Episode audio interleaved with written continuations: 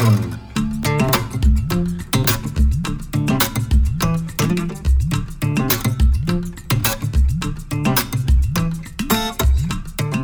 galera, sejam muito bem-vindos e muito bem-vindas ao DGCast. Eu sou Alberto GP Oliveira. Hoje é sexta-feira, dia 21 de outubro de 2016 e peraí, mas não é quinta? Por que, que tá saindo o programa hoje então? Ah, já sei, tá atrasado, né? Hoje é sexta, era pra ter saído ontem. Não, mas peraí, teve episódio na semana passada. No DGCast sai programa novo a cada 15 dias, então não, é, não tá atrasado, tá adiantado. O que, que aconteceu? Então, ah, já sei. Vocês estão querendo compensar que o DGCast ficou um mês sem publicar episódio novo, né? É, também a gente está fazendo isso, a gente quer sim compensar, porque acabou ficando um mês sem publicar um novo episódio, mas não é só por isso que a gente está publicando o um episódio, é que hoje, no dia 21 de outubro, é o Dia Nacional do Podcast. E como aqui também a gente faz valer o clichê que quem faz aniversário é a mídia, mas quem ganha presente é você, a gente resolveu então adiantar a parte 2 do programa sobre estilos de design e vamos soltar hoje no Dia Nacional do Podcast.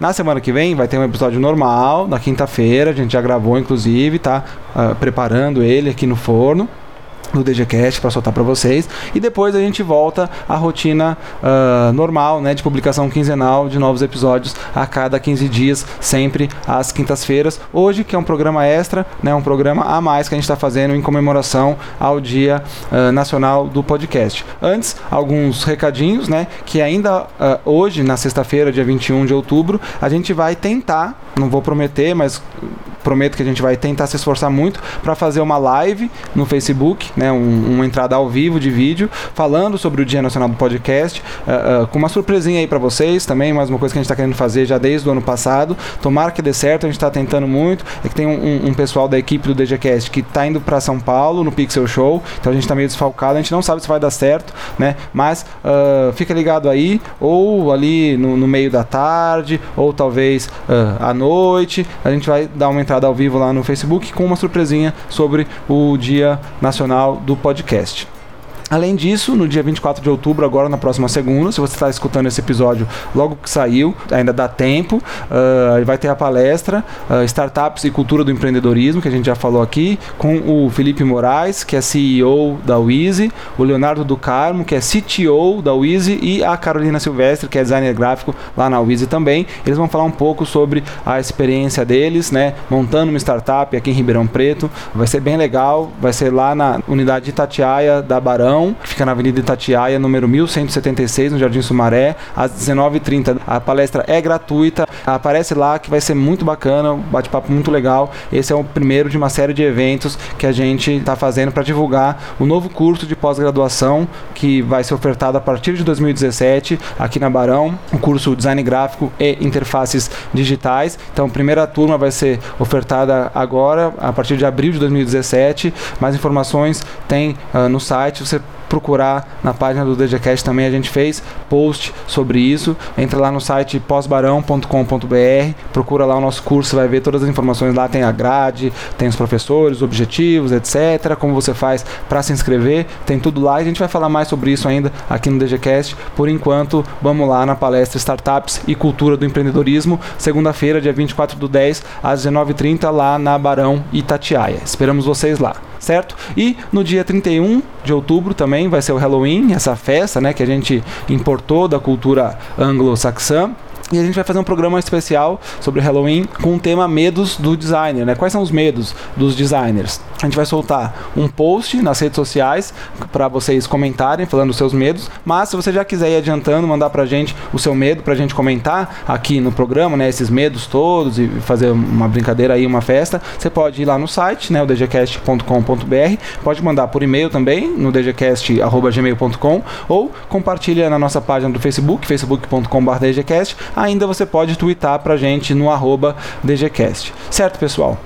Bom, Hoje, então, no episódio número 19, a gente vai continuar falando sobre estilos de design, a parte 2 do programa. Participaram uh, eu, né, o, o, Giba, que é professor aqui da Barão, e também Arroz de Festa do DGCast, né, participa bastante aqui com a gente, sempre uma participação muito especial, muito bacana do Giba, e o Emerson Stark, que é aluno de design gráfico aqui na Barão e também é um membro da equipe do DGCast, participou pela primeira vez do programa, inclusive o tema foi uma ideia dele. Você lembra que a parte 1 terminou com uma pergunta?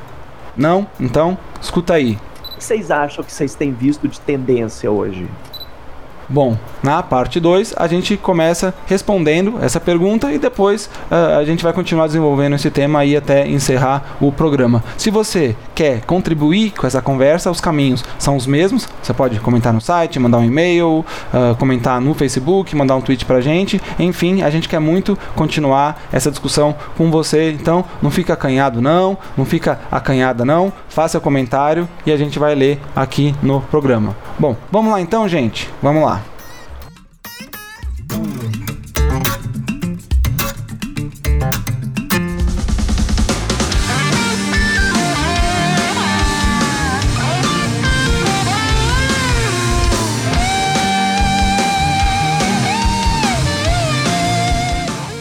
Vocês acham que vocês têm visto de tendência hoje? Então vamos responder a pergunta do Giba e depois eu tenho uma outra pergunta uh, para fazer também. Quer começar, Emerson, respondendo a pergunta do Giba? O que, que você tem visto de tendência e o que, que você teve vontade de catalogar que te levou a essa, essa dúvida? Bom, começar é, foi de um projeto que eu estava desenvolvendo e eu não estava sabendo classificar. E aí o Giba me falou que era Vaporwave, que eu acho muito bacana, muito interessante. O segundo também era Frame.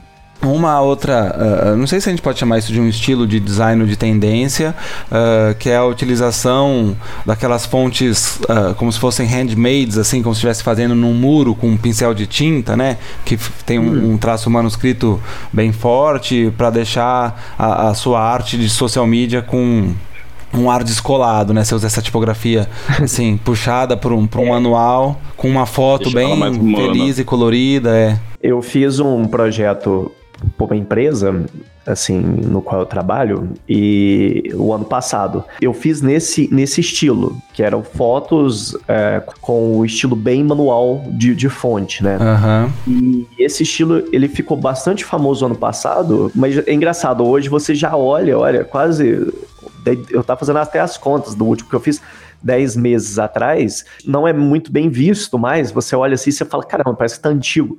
Então, ele, ele passa pra gente um humanismo, né? E é muito atrelado, por exemplo, no caso, era uma instituição de ensino, era um processo seletivo. E o processo seletivo hoje, vou ser sincero, o vestibular de qualquer instituição hoje, você percebe que ele tende a mostrar sempre uma, uma pessoa, né, e utilizar um elemento muito humanista para mostrar que ali não tem só estudo, ali nós temos pessoas. É, realização sabe? de um Porque sonho, né? Como se fosse. Realização do sonho da pessoa, né? Você uhum. não precisa ir muito longe, mas caiu-se o estilo de você colocar a menina segurando um monte de livro. Eu falo isso porque eu, eu trabalho nessa área já há algum tempo de marketing educacional caiu-se muito a ideia de você colocar uma foto de uma menina segurando um livro, sorrindo para a câmera, né? Ah, oi, tudo bem? Eu vou estudar. Não. Ou de uma sala de aula. Ou de uma sala de aula. Você não vê mais isso. Você vê poucas, assim, que são, né? Por exemplo, eu percebo, assim, alguns institutos federais, eles utilizam ainda a foto do, do, do aluno de uniforme do Instituto Federal porque eles são bem tradicionalistas nesse ponto. E claro, aí teria que a gente perceber quem que é o público que está pegando, né? Hoje, para uma instituição de ensino, digamos, particular, já não funciona mais isso. O público não responde bem. É, é justamente então, o contrário, né? É a pessoa ali. É quase com os cabelos aos ventos, né? Ou sorrindo, feliz. É a cara, a cara do sucesso, né? Seja homem ou seja mulher, uh, seja até eu tenho visto utilizando etnias diferentes, né? Não ficar só no, no caucasiano lá, no, no, branquinho loirinho, né? Ou na, na, na loirinha bonitinha, uh, usando negros, com cabelos do estilo afro, assim, né? Mas sempre sorrindo, sempre assim, aquela sensação de plenitude, né? Como é, eu sou o senhor do meu destino, então eu faço essa faculdade aqui, né? E a gente percebe também que isso tudo dialoga com os movimentos que a gente tem sociais, que estão Sim. muito em pauta hoje. Por exemplo, o movimento social que está muito forte é o movimento feminista. Sim. Então, hoje você percebe grande parte das propagandas de empresas até então que não buscavam botar nenhum tipo de pessoa, digamos, representação feminina, ali, né? É, você vê, é, por exemplo, o Boticário, você percebe também algumas outras marcas de roupas que têm utilizado de, eu vou colocar aqui entre aspas gigantes, minorias como grandes estrelas dos seus comerciais. E eu acho isso muito válido, porque Sim. até então esses movimentos sociais eles não tinham voz na publicidade, no design. É, agora... Era sempre feito é, propaganda de, de condomínio fechado, que é aquela família branca, caucasiana, com um labrador do lado, sorrindo na câmera, segurando as chaves. Sim. Né, que aquelas pessoas nem se conhecem. é, e uma, uma adequação também, público de mercado. Exatamente. Vou dar um exemplo. É, uhum. As mulheres elas têm consumido cerveja. Então Exato. tem perdido muito aquela coisa do comercial de cerveja mostrar uma mulher gostosa, seminua e linkar ela com a cerveja. Sim. Mas sabe que é engraçado que eu achei uma imagem esses dias que era um comercial da Brahma. Eu não vou saber precisar o ano, mas pelo estilo da, da ilustração assim, eu diria que deve ser anos 50, anos 70 no máximo, que é uh, uma mulher meio naquele estilo uh, alemão, alemã camponês que veio pro Brasil no século XIX, assim, sabe? Aquela, aquela roupa meio ah, que é, cobre a cabeça, assim, que lembra um pouco uma freira, né? Kit Oktoberfest. É, e, e, assim, e a mulher com a brama na mão, assim, sabe? Então eu achei curioso que mesmo numa época em que a, a, publicidade era extremamente machista, né? Mas tinha a representação da mulher e não era uma mulher, assim, bonitona, era uma mulher um pouco mais velha eu já. eu, acho que, eu acho que a palavra bonitona nem encaixa muito. É, é a questão mesmo da mulher em si porque hoje o conceito de beleza ele é muito escapista, né? Sim. A uh -huh. gente pode falar que vou tentar pegar aqui um, um, ponto que hoje ele já é um estilo. O mercado voltado para o público gay. Todo mundo sabe, o público gay ele tem divisões dentro dele, tendências dentro dele. Eu tenho um amigo que ele é designer também, até eu acho que seria bem interessante chamar ele um dia para fazer um DGCast. Ele se chama Eduardo Uzai e ele tem um projeto chamado Berzil que é uma série de roupas e produtos voltados para o público beer, né? O urso. E é muito interessante porque ele tem um público muito ativo no ponto de compra é, e de, de consolidação dessa marca dele, ele não atrela ao heteronormativo que a gente tem, mas ele tem um estilo que ele criou, visual, de padronagem, que serve até mesmo como um estandarte para aquele público que há 10 anos atrás não tinha voz nenhuma. Você não podia fazer, por exemplo, esse é um estilo de roupa voltado para um público gay. E, e, eu acho interessante que esses estilos novos, o designer ele tem que estar tá muito atento a esses públicos que não tinham voz e hoje tem, muito forte. Por quê? É igual a gente falando da cerveja. Se a gente retornar aí, igual eu mostro muito nas minhas aulas, algumas propagandas da escola, não precisa ir muito longe. Três anos atrás, você olha que é horrível. Assim, tem uma propaganda da escola que saiu nas revistas que era assim: se o cara que inventou a escola fosse o cara que inventou o provador, ele não seria assim. Aí, ao invés de ter uma cortina de provador, com o cara que toma escola, a cortina ela escondia só o rosto da mulher e embaixo você tinha o corpo corpo dela todo Nossa. voluptuoso. É, a gente assusta com isso. E o mais engraçado, nós éramos conscientes disso, que era algo comum. Sim. Né? Há algum tempo atrás. Então, eu acho que o maior problema que a gente tem hoje é negar ainda esse público que tá vendo a mulher se sente ofendida com isso, o gay Lógico. se sente ofendido com isso, né? E ainda a gente vê alguns projetos de design que são muito preconceituosos, né? Apesar disso estar melhorando demais. E aí é interessante, né, Giba, como que um, um, movimento social, né, até político, vai influenciar também uma tendência, um estilo de design até publicitário, assim, talvez, né?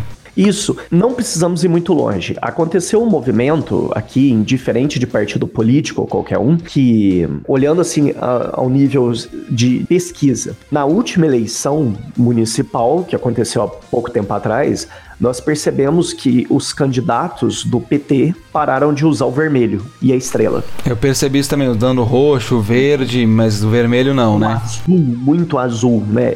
Por quê? Indiferente de qualquer relação política, eu acho que caiu na mão de muitas agências e muitas pessoas que às vezes nem formadas são, o seguinte briefing, ó, nós não podemos usar o vermelho porque caiu como um aspecto visual que o vermelho é algo muito nocivo. Apesar de a gente não ter, digamos isso, de maneira muito generalista, falar assim, ah, tudo que é do PT é ruim. Cara, mas os caras evitaram o uso desse vermelho da estrela, que é, digamos, queira ou não, o projeto visual que o PT teve durante o Brasil. Se vocês pegarem aquele documentário Arquitetos do Poder, isso foi construído durante muito tempo de uma maneira muito incrível, muito bem trabalhada. E os caras simplesmente pegaram e não, vamos virar as costas para isso. Vamos abandonar, tá? né? Uhum. Vamos abandonar. É muito assustador pensar que esse estilo foi abandonado. Agora a gente não sabe mais para frente, né? É, pode ser que a situação mude, mas é, isso se reflete uh, pelo próprio fato que você não vê, eu não vi tão detalhadamente assim pelo Brasil,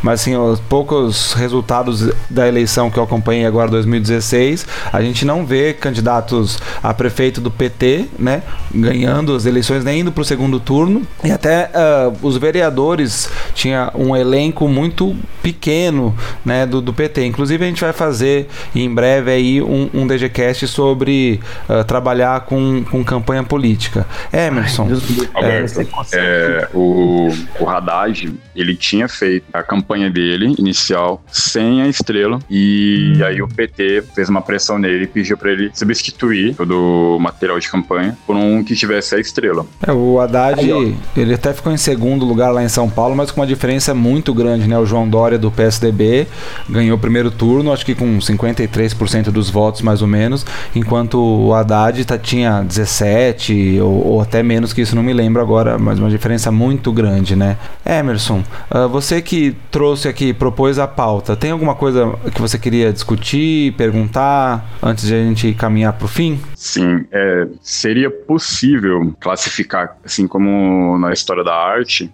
todas essas tendências e estilos, ou no tempo atual, ou seria como, por exemplo, a Bauhaus, que muito tempo depois foi classificada como estilo Bauhaus. Aí eu vou eu complementar acho. a pergunta, Giba, acho que você já consegue responder tudo junto, porque assim, eu acho que o que, que a gente usa para caracterizar uma tendência, um estilo? São algumas características, certo? Será que não seria uma solução, ao invés de tentar ficar uh, necessariamente nomeando um estilo, uma tendência que às vezes não tem uh, elementos possíveis possíveis para fazer isso, mas a gente conseguir elencar características e essas características ajudarem a definir um como eu vou criar, que eram as dúvidas iniciais do Emerson, né? E dois, como que eu vou explicar isso para um cliente, para um parceiro, ou como que esse parceiro, esse cliente vai explicar para mim o que que ele quer. É muito escapista isso né, como eu disse no começo, porque o, o, estilo, primeiro, você percebe que é uma repetição de características, né? Você começa a ver aquela constância, aquela repetição bem pautada de características em todo o material que é produzido, né? Hoje é muito difícil a gente falar que a gente tem um estilo ativo para todo mundo. A Bauhaus, ela foi uma escola que os professores, quando eles fizeram o manifesto, eles praticamente fizeram assim: opa, opa, opa, tá surgindo aqui um negócio que as coisas têm que ser bonitas e funcionais ao mesmo tempo. Então, peraí, vamos, vamos parar e vamos tentar teorizar isso. Pronto, teorizaram e a gente tem o estilo Bauhausiano. Só que aí que tá, ninguém segura ramificação de estilo. É, é, é como se a gente hoje, principalmente pela democratização que a gente tem na produção de material, a gente não consegue segurar isso. Por isso eu acho a primeira coisa é o que? É ter um recorte que é o que? Hoje eu quero ver, por exemplo, só o que, que é o estilo de design que está ocorrendo atualmente na Inglaterra, você recorta, que é assim, o Alberto, que é acostumado também com a academia, você sabe que um dos maiores problemas que a gente tem no momento de fazer uma pesquisa é exatamente você fazer o recorte, é você saber de que ponto até que ponto eu vou estudar aquilo, né? Definir, seja geograficamente, temporalmente, né, Giba? Exatamente, porque, Alberto, eu posso, por exemplo, criar um estilo aqui na minha cidade, que vai ser utilizado aqui na cidade, que a, na hora que eu for para uma cidade vizinha, não é o mesmo estilo, mas eu, eu não Até não é nem, vamos supor, às vezes nem é conhecido, vamos dizer assim, nem, nem teve é, proporções, né? Exatamente. Então a primeira coisa, assim, É o recorte. Uma coisa é você... cultural. Exatamente. E, e, a primeira coisa, então, é isso. É o recorte. Por quê? Gente, é a mesma coisa. A gente tá tentando tapar, digamos assim, o sol com a peneira. Assim, é difícil hoje a gente não fazer um recorte. Falar assim, por exemplo, o Emerson fala: meu cliente quer ver alguns estilos. Então você vai ter que estudar o que, que o seu cliente tem de vivência, porque ele é o teu público, ele que tá procurando uma resposta através daquela função que você vai criar no design, e aí você tem que recortar o que ele quer ver. Não adianta você fazer um programa do Luciano Huck que agrada, entre aspas, gigantes, toda a família, entendeu? Você tem que trabalhar com recorte. Eu acho até que, assim, o Alberto, não sei se você concorda com isso, eu acho que às vezes na academia falta muito a gente passar essa ideia de recorte pro, pro aluno, entendeu? É, eu acho que fora cara... do mestrado, doutorado, com certeza falta. Assim, no mestrado falta, é a primeira coisa que você vai ver, né? O recorte, mas... A primeira, a primeira coisa que eles falam para você, fala assim, ó, não dá para você teorizar tudo. É, você claro. tem que Você tem que ter um recorte. Você não vai conseguir falar de estilos de design no mundo todo desde sempre, né? Desde sempre, né? Claro, a gente vê, é, assim, é incrível você ver alguns trabalhos, principalmente em literatura sobre design brasileiro. Eu gosto muito de falar do Chico Homem de Melo e a Elaine Ramos, que eles organizaram a linha do tempo no design gráfico no Brasil, que é um livro da nossa saudosa Cossack, né? Que é um livro que os caras tiveram. é terrível, né, cara? Cossack acabou, né? É. E, e, assim, esse livro eu acho ele maravilhoso porque os caras tiveram um trabalho herculano de mostrar o, os estilos brasileiros de design de um espaço de tempo. Só que ele vai de um ponto a outro no, no tempo do, da produção de design brasileiro, né? Que, que vai, se eu não me engano, assim, jogando muito por alto, de 1800 até mais ou menos, se eu não me engano, 1999. Só que aí você fala, tá tudo ali? Tá quase tudo ali dentro do livro. É um recorte. E dali para frente, a gente precisaria de uma segunda edição, porque já mudou muita coisa, entendeu? Olha o Emerson aí para fazer a segunda edição. Aí. Você, cara. É, Agora... é, é um bom começo, né, Gibo? O Emerson poderia procurar esse livro, né, e, e tentar se inspirar na forma de estudar. Ele não né? vai conseguir procurar esse livro porque não existe mais, cara. Porque a COSAC ah, sim. Será, mas será que ele não encontra, às vezes, em algum sebo? Leilão, assim, um eBay. Ah, você vai achar, vai achar bem caro, viu? Ou até, às vezes, será... Porque a Amazon tava fazendo um, liqui, um liquidão, mas esse aí não devia ter, né? Era só os remanescentes não, ele, que ele, ninguém quis, né? É... Não, tanto é que eu, eu consegui comprar ele nas últimas já, né? Infelizmente. Entendi. Ah, ele tira, tira, tira a cópia do seu. Quer dizer, opa, opa, não, não foi a gente que falou isso aqui. É trote, Nossa, é trote. Nossa, gente, o que, que é isso? tirar xerox de livro de design é melhor você mandar imprimir outro na gráfica, é, cara, tem porque a... os bichos é grande, viu? pelo custo, né? E, e, até pelo resultado não compensa, né? E Giba, hum. e, e, complementando isso, assim, que características a gente conseguiria uh, usar para tentar definir uh, tendências ou estilos de design? Tipografia, é, é... paleta de cores, estilo de ilustração eu acho que é paleta de cor, tipografia, ilustração. Realmente, é toda essa substância que a gente tem hoje no design gráfico e perceber a repetição dela, né? Hoje a gente olha para o flat, igual a gente viu anterior, a gente conversou anteriormente, e a gente percebe que o flat, ele tem uma repetição, ele tem uma característica. Você olha para ele e você fala, é flat.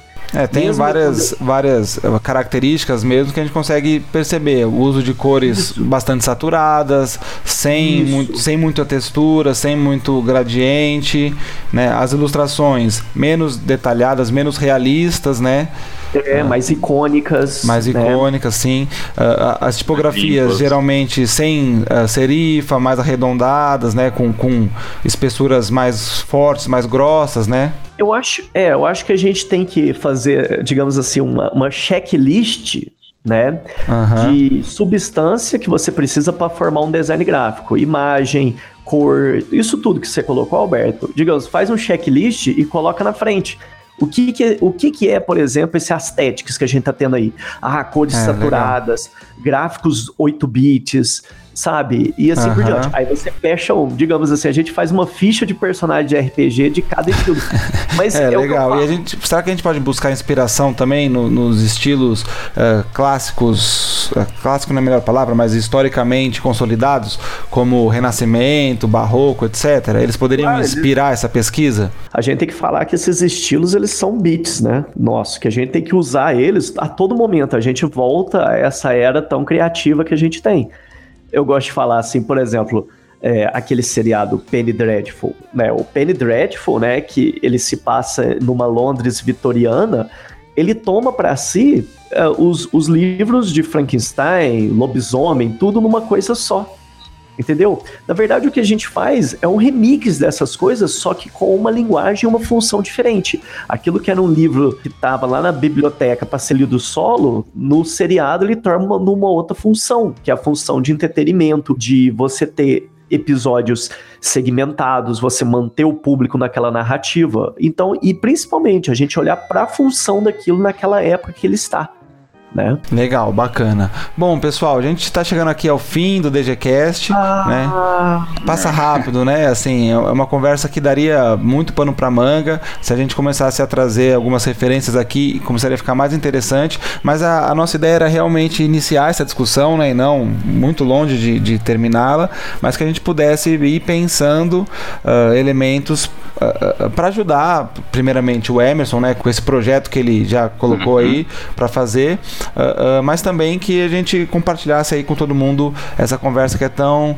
interessante. Emerson, você tem alguma coisa que você gostaria de dizer? antes de terminar o programa? Não, não, a conversa ela foi bem bacana, assim, foi, pelo menos assim, para mim, que vou iniciar essa pesquisa, ela já me deu um norte. Legal. Um, Giba. Um caminho assim pra eu seguir. Desculpa, Oi. Emerson. Giba, você, o que, que você pode dizer aí para arrematar essa conversa por hora? Bom, arrematar é recortar, cara. É a mesma coisa, o mesmo termo, arrematar. Faça o Mas é recorte, é né? É, faça o recorte, gente, porque hoje tá, tá foda. Você oh, sai na rua, você trupica no, numa tendência, cara. É, é complicado. é, e Save the Emerson, Save the World. Então. Legal. Então, o DGCast vai ficando por aqui. A gente se encontra daqui a 15 dias. Aquele abraço. Tchau, tchau. Tchau. tchau.